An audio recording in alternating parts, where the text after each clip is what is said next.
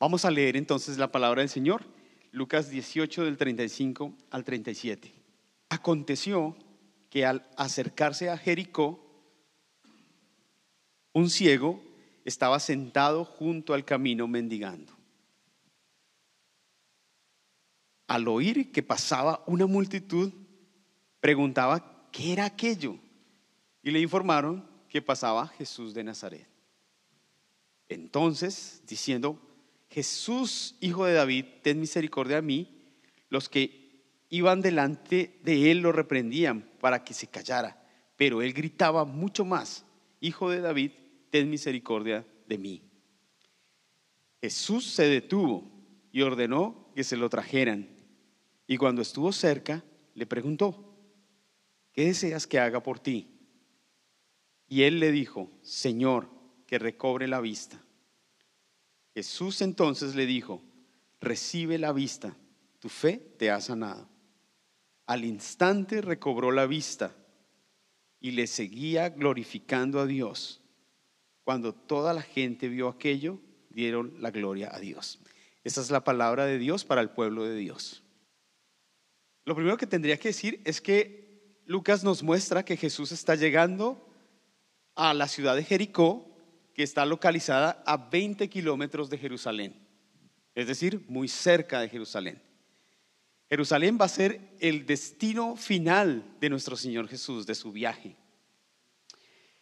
Ese viaje que comenzó en el capítulo 9, versículo 51, comienza el viaje de Jesús desde Galilea hasta Jerusalén. Ya está llegando, está a 20 kilómetros de Jerusalén.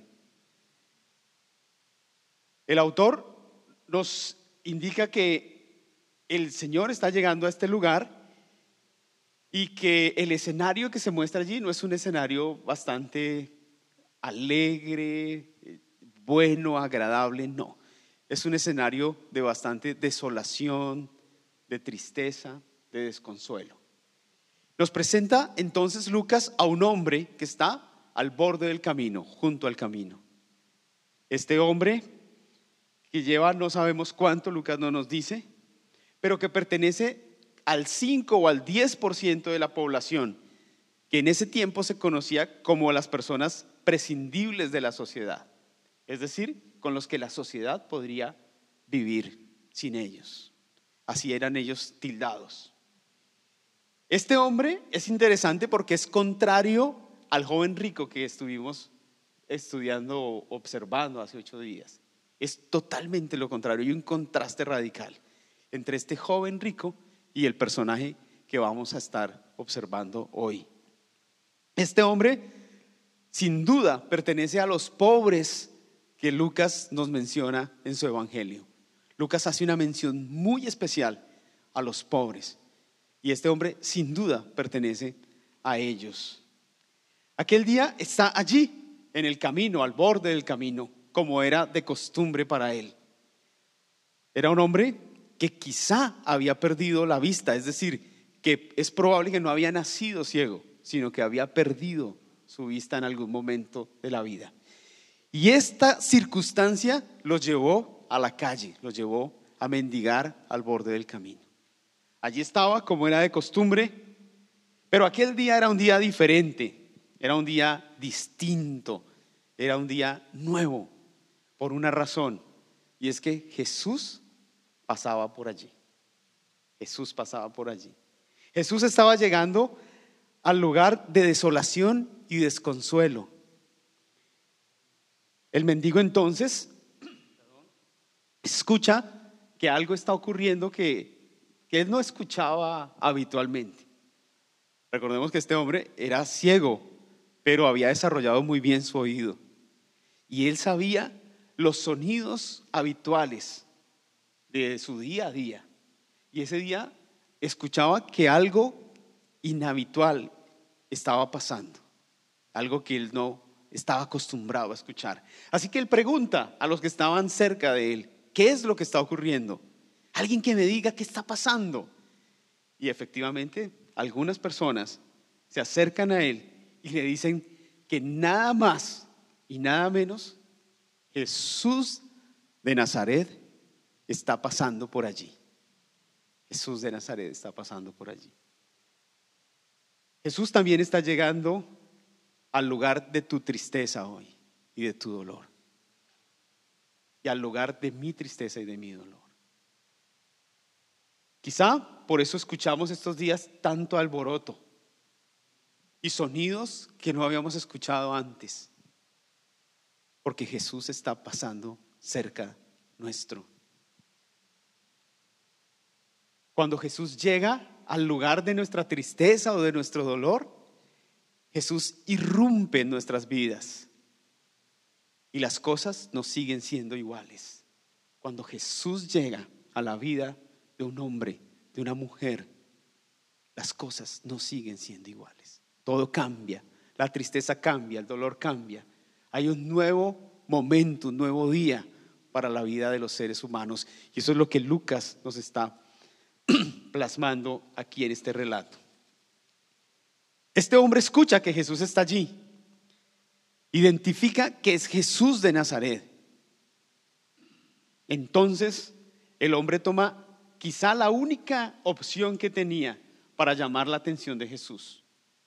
Recordemos que él no veía, él no podía ir, no sabía el camino, está en tinieblas, pero él tiene una opción, un recurso, y ese recurso lo quiere usar un solo recurso. Y el recurso que él tiene es gritar, gritar para llamar la atención de Jesús. Este hombre, toma la decisión de levantar su voz y gritar, porque pensaba que con esto podía hacer que Jesús se fijara en él. Así que él grita como nunca antes había gritado en su vida. Perdón. Y este grito tiene dos elementos muy importantes. Es una declaración el grito de este hombre. Primero, declara la identidad de Jesús.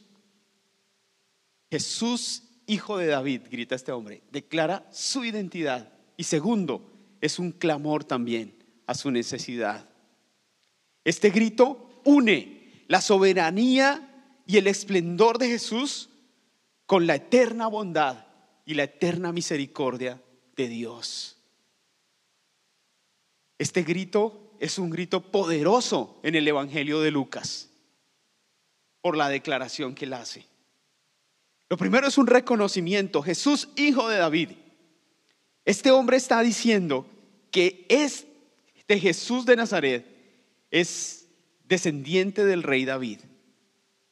Además, está diciendo que este Jesús de Nazaret es del que las escrituras del Antiguo Testamento habían hablado que habría de venir. Él está uniéndose a la voz de los profetas del Antiguo Testamento, por ejemplo del profeta Natán, que había dicho muchos años antes que habría de venir de la descendencia de David un rey que se levantaría y su reino nunca tendría fin. Este humilde hombre se está uniendo a la voz del profeta Natán y declarando algo que nadie en el libro de Lucas había declarado hasta el momento. Ni los discípulos que habían andado con Jesús, ni los hombres que eran doctores en las escrituras, en la palabra, habían podido declarar lo que este humilde hombre al borde del camino estaba declarando. Desde el capítulo 1 de Lucas, ningún hombre había declarado a voz en cuello que Jesús era el hijo de David que habría de venir, el rey que habría de venir. Esta declaración, este grito, no solo es una declaración de la identidad de Jesús, sino que se une también con la vulnerabilidad de aquel que está haciendo el grito. El hombre luego que entiende quién es el que está pasando por allí, no tiene otra opción más que rendirse a Él en su quebranto y su vulnerabilidad. Él piensa, el que está pasando por allí es Jesús de Nazaret, el hijo de David, el rey que ha de venir. Y él es un rey distinto, no es un rey como los demás. No es un rey como Herodes, no es un rey como el César, no es uno como los gobernantes de turno. Este es un rey distinto.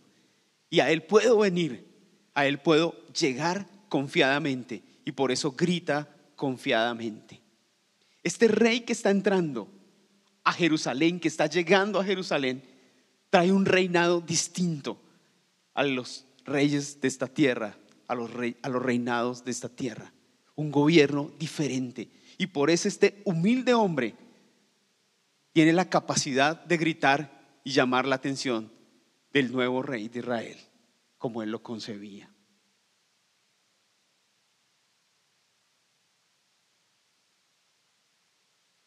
¿Qué tal si hoy alguien nos, nos dice que Jesús está pasando cerca de nuestras vidas? ¿Qué tal? Si alguien nos dice, ¿sabes? Jesús está pasando cerca de tu, de tu vida, cerca de tu familia, cerca de tu trabajo, cerca de tu vida. ¿Qué tal si alguien nos dice? ¿Qué reacción tomaríamos? ¿Qué haríamos? Si alguien hoy nos dijera eso. ¿Haríamos un grito? ¡Wow! Jesús, el Hijo de David, está cerca de mi vida. Necesito gritar esto. O quizá nos quedaríamos callados y pensativos. O quizá diríamos, mmm, interesante, interesante, qué interesante. ¿Haríamos preguntas? ¿Saltaríamos de alegría? O quizá nos daría temor y, diríamos, oh no, que pase rápido. O esto no es conmigo. ¿Qué haríamos? Si tomaras la decisión del hombre del camino, levantar tu voz en un grito, ¿qué gritarías? ¿Qué gritarías? ¿Imaginas?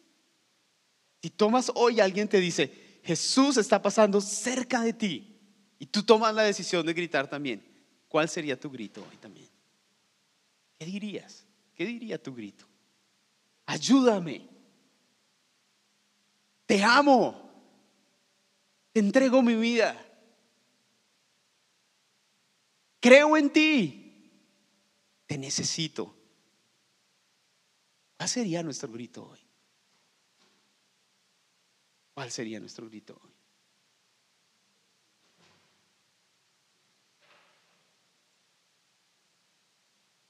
Jesús, ante el grito de este hombre, insistente, porque grita, y algunos que están ahí le dicen, no, no, silencio, ¿qué grita tanto? Silencio. Algunos lo callaban porque les parecía que este hombre no era digno de llamar la atención de Jesús. Y otros lo callaban por temor. No, ¿cómo se te ocurre decir que es el hijo de David? Nos vas a poner en problemas nos vas a poner en muchos problemas. Mejor guárdatelo, cállatelo.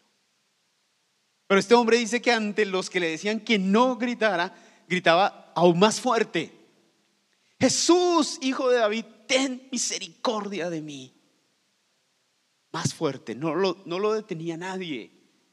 Estaba determinado a llamar la atención de Jesús. Y nadie podía detener a este hombre determinado en encontrarse con Jesús. Viene entonces la respuesta al grito. Y la respuesta al grito es que Jesús se detiene ante él. Jesús primero se detiene ante él. Le deja saber a este hombre que nadie entre la multitud importa más en ese momento que él. Le muestra un genuino interés por él. Este hombre estaba acostumbrado a gritar pidiendo una misericordia. Misericordia, una, una limosna, un, un dinero. Algunas personas se detenían, otras nunca se detenían ante él.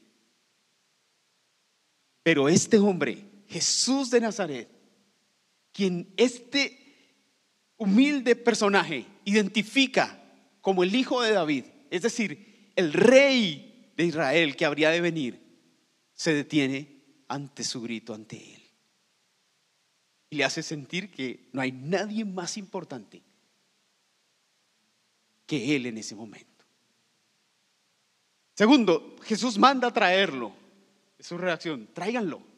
Es interesante, porque Jesús no va hasta donde está Él. Él es ciego. Uno diría, debería ir. Pues es ciego, Él no sabe el camino. Lo, lo, lo lógico sería que Jesús fuera hasta donde Él está, como en muchas ocasiones lo hizo.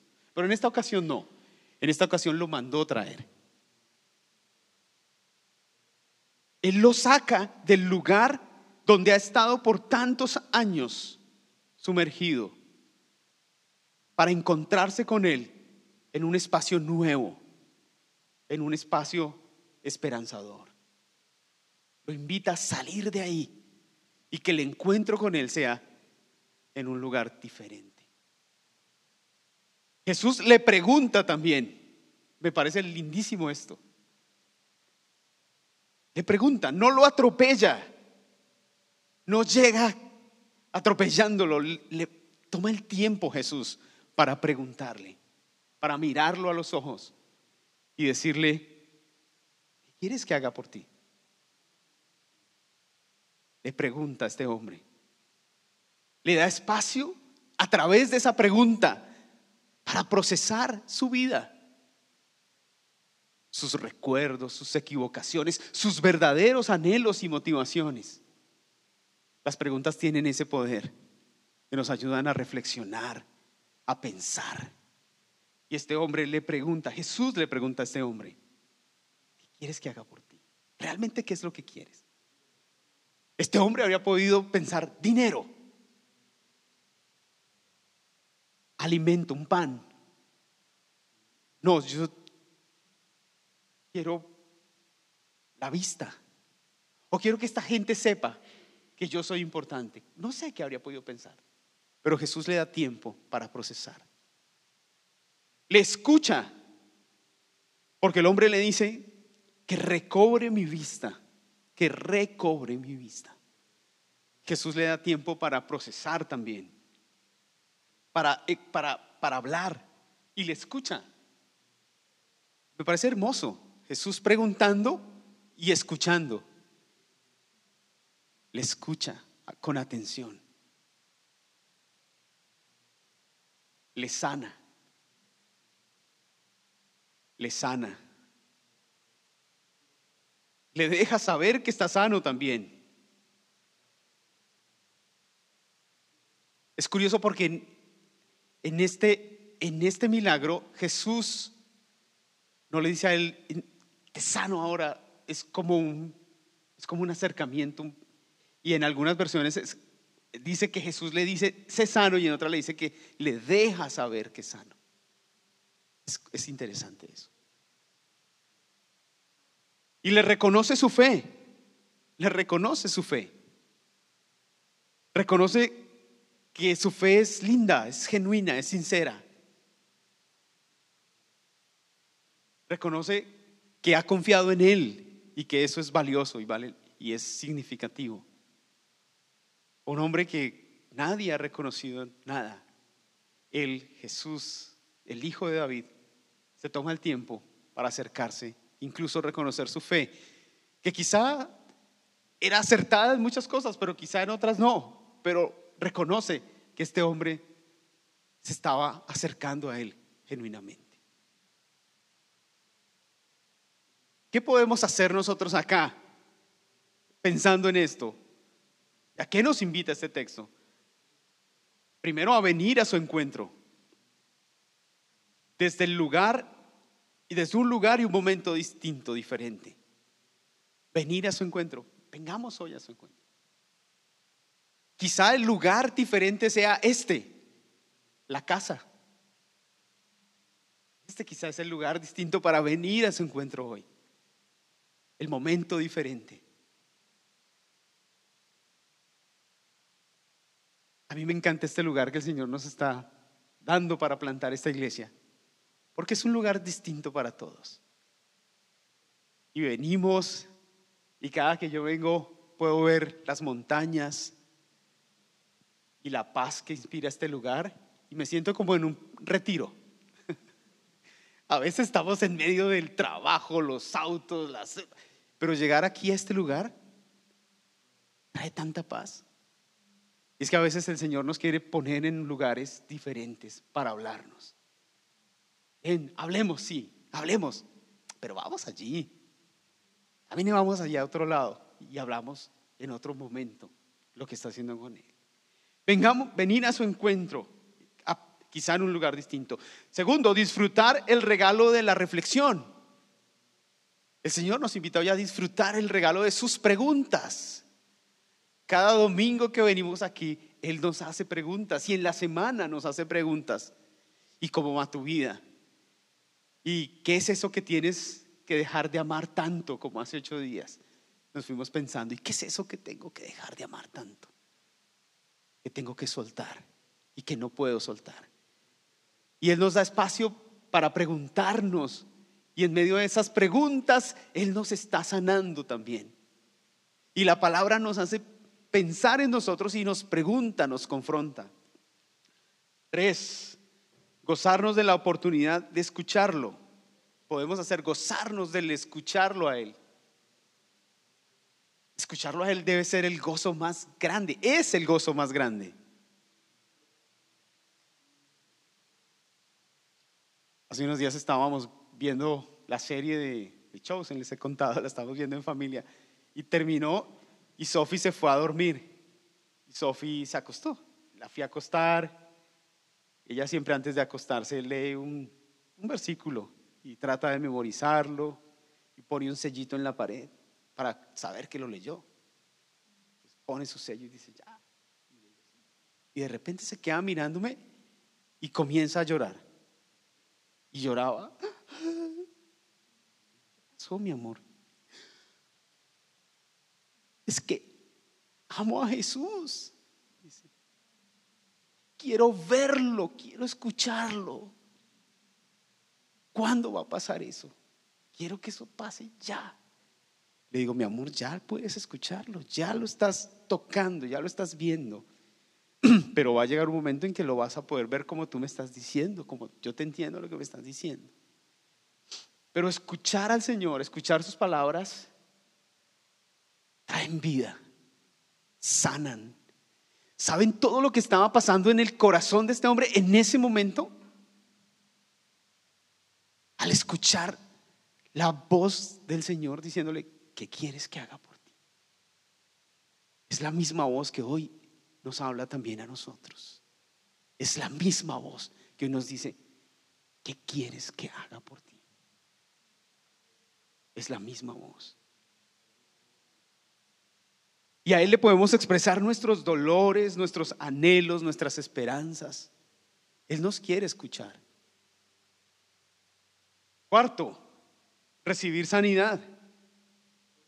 La, sanidad de Jesús en estos pasajes que estamos viviendo viendo, perdón, se recibe, se recibe. Él la, la está ofreciendo, Él la tiene, solo es recibirla. Como, como escuchábamos hace ocho días, no la ganamos, recibimos. Y este hombre está allí, todavía no está viendo, pero está siendo sano, porque está siendo atendido, escuchado, reflexionado y está siendo sanado en su corazón. Porque su condición no solo era física, era una condición social. Él había perdido no solo su vista, sino su familia, su trabajo, su vida. Y Jesús aquí se la está recobrando también. Él le dice, de recobre la vista y Jesús le está dando la vida nuevamente. Pedimos algo y Él nos da más de lo que nosotros podemos pedirle a Él. Situar nuestra fe y confianza en Él es lo otro que podemos hacer. Que nuestra fe no sea esa fe de positivismo solamente. Yo tengo fe, yo soy un hombre de fe, vamos a salir adelante. No, yo soy de fe. Esto es de negocio, sale adelante porque yo tengo fe. No, no. esa es una actitud buena en la vida. Esa es una fe, podemos llamarle actitud. Pero la, la fe que nos llama este texto es una fe en Él. Yo creo en Él. Yo creo en el Hijo de David.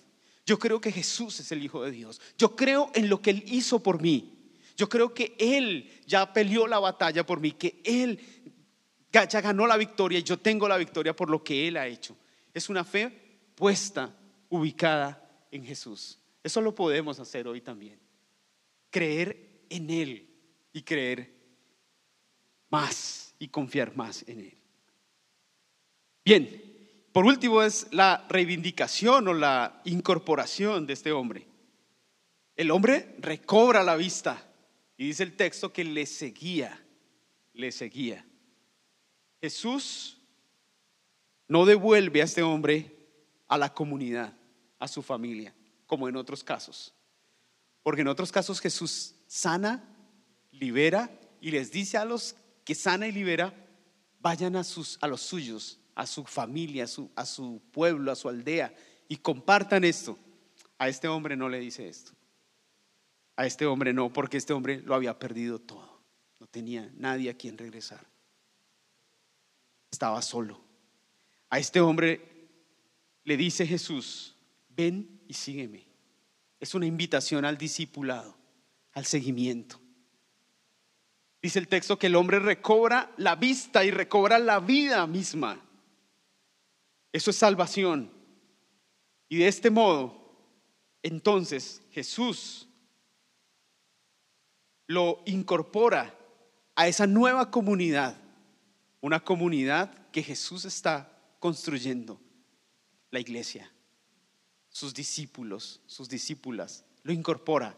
Y este hombre entonces ahora que no tenía nada, que no tenía familia, haya familia, haya amigos, haya hermanos, hermanas, haya una comunidad y se une a los seguidores de Jesús. Y es bien interesante que este mismo pasaje está en Mateo, está en Lucas y está en Marcos.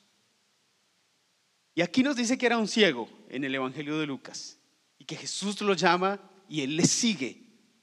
Es un seguidor. Pero en Marcos, este ciego tiene nombre.